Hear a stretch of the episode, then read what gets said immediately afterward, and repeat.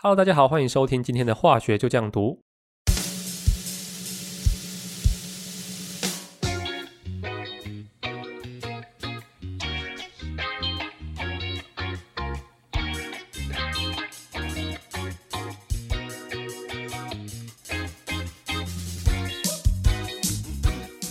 上礼拜在元素周期表的时候，我们讲到了一到十八组各个元素。那每个元素它对电子呢各自有各自不同的执着。那像有的原子啊，像周期表比较靠左边的，它们就是比较倾向失去电子；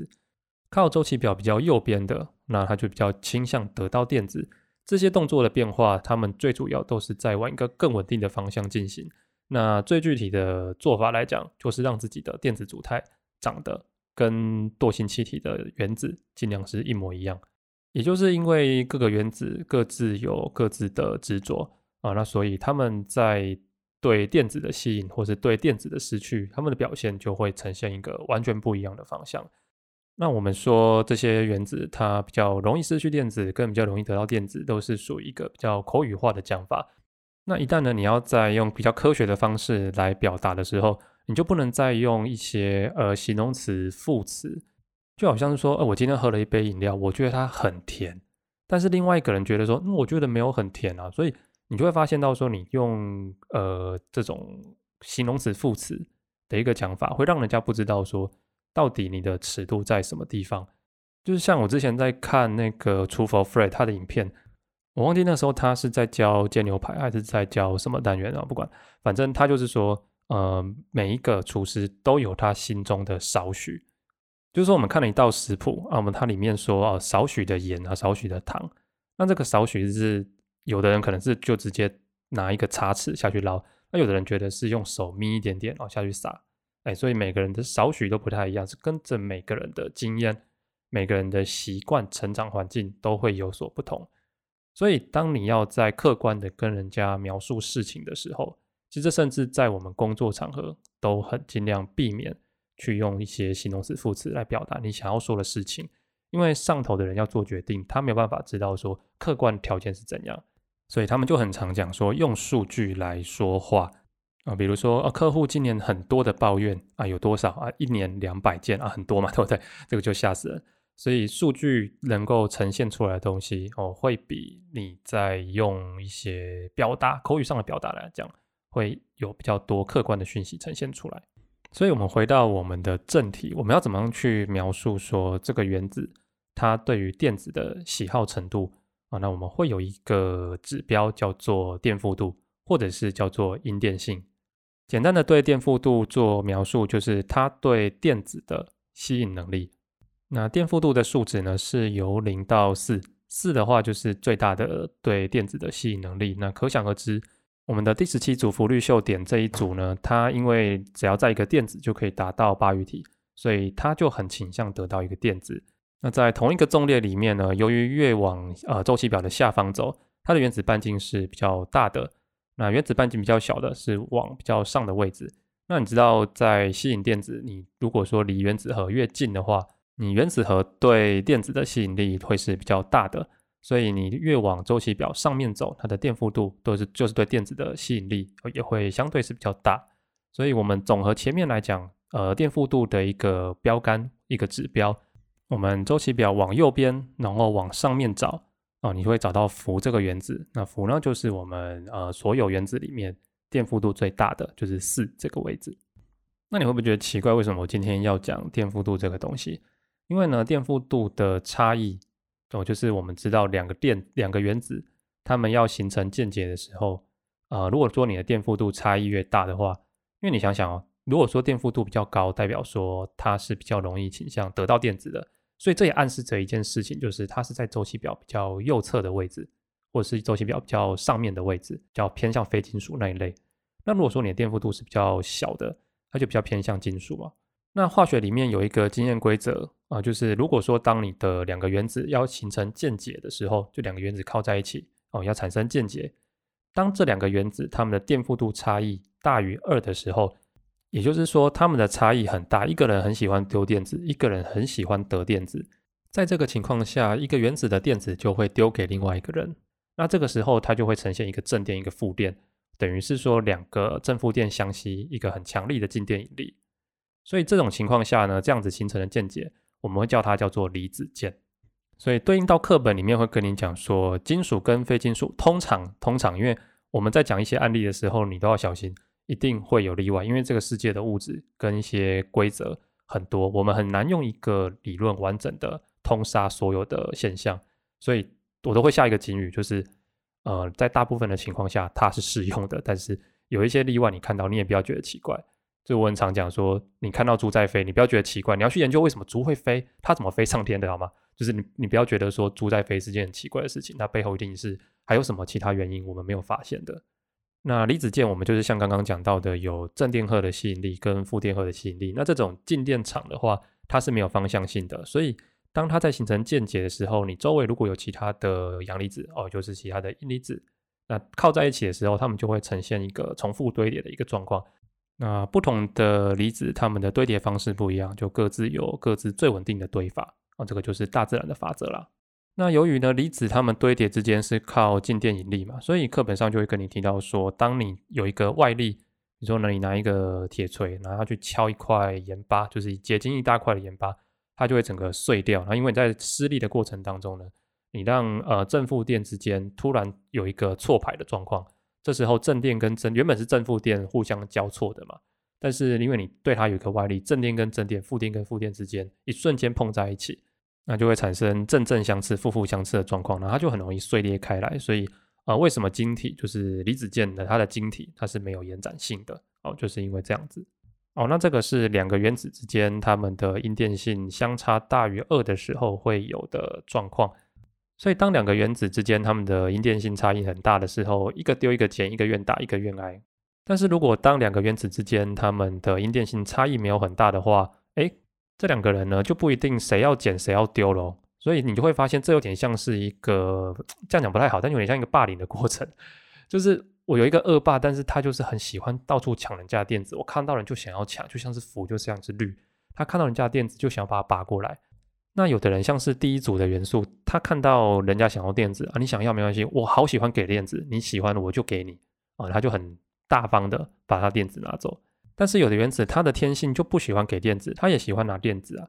那他遇到一些原子跟他一样都喜欢拿电子的时候，那没办法嘛，你想要我也想要，那我们就协议嘛，我们两个靠在一起，那我分一个电子，你也分我个电子，那这样我们刚好呢都可以凑成八个电子哦，两个人都可以长得像多星气体的电子组态。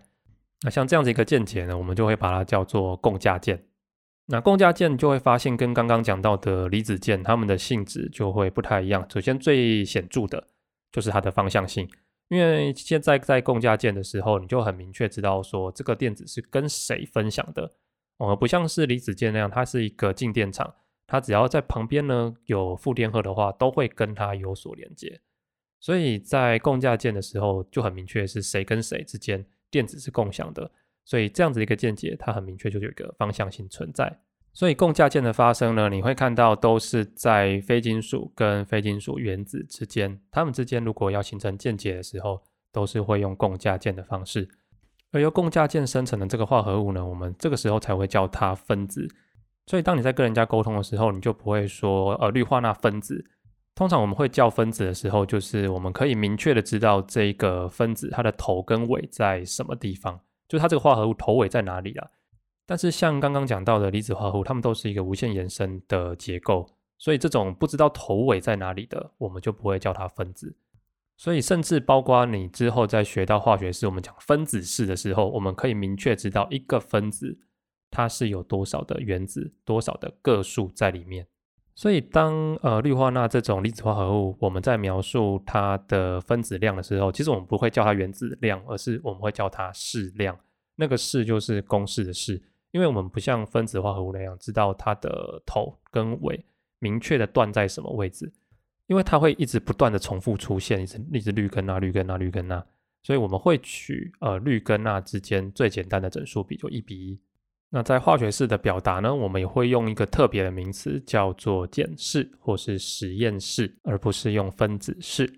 所以你会发现，化学你在念的时候，一开始，呃，你可能会觉得要背的东西很多，但是呢，到某一个阶段，你累积的数量，你的资料库越来越大的时候，它会在某一个时间点，把这些你所学的东西逻辑整个串在一起。那最后我们稍微提到一下金属键的部分。通常我们在讲呃原子的见解，就会讲这三大类。那当你在学习的时候，不用太执着说哪一个物质一定要落在哪一类，因为有的时候它可能会是离子跟共价两个性质都会有，那只是说它比较偏向哪一边而已。所以在学的时候尽量不要太二元啊，因为灰色地带一定是在学习任何科目都会有的部分。好了，那我们最后讲到金属键的部分呢，金属跟金属的原子之间靠在一起的时候，呃，虽然它们的阴电性差异是小于二。但是呢，由于它们不像其他的非金属原子，而它们差一两个电子就可以达成到呃八个电子的电子组态，所以像非金属的原子，它们可以靠着共用电子来达成八隅体。但是金属金属它们的电子没有那么多，所以它们用的共享跟呃共价键那种共享是不一样的。共价键的共享是它有明确的共享对象。但是在金属的时候呢，而是一大群人然后共享彼此的电子，所以你可以看到说，在你的课本上面啊，那金属的原子呢，就会拿它们的最外层电子，也就是价电子，那这个电子呢是可以拿来丢给其他呃金属原子做共享的。那你可以预期到，由于这些金属原子靠在一起的时候啊，它们的电子是可以互相共享的，所以这个电子呢，它并不一定只能停留在自己的这个主人的原子里面。而是可以到处跑来跑去，到各个不同的地方串门子，所以我们会说这个电子它是一个自由电子，它跟共价键啊，还有离子键这种呃电子只能在一个特定的地方活动啊，是完全不一样的。那离子键的强度呢，就来自于原子核跟这些自由电子之间的吸引力。所以我们的金属键它是没有方向性的，唯一有方向性的键解呢，就是只有共价键。而这些自由电子所导致的性质呢，你可以看到。为什么我们的金属它有导电性？那是因为我们的自由电子可以来帮忙传输这些电荷。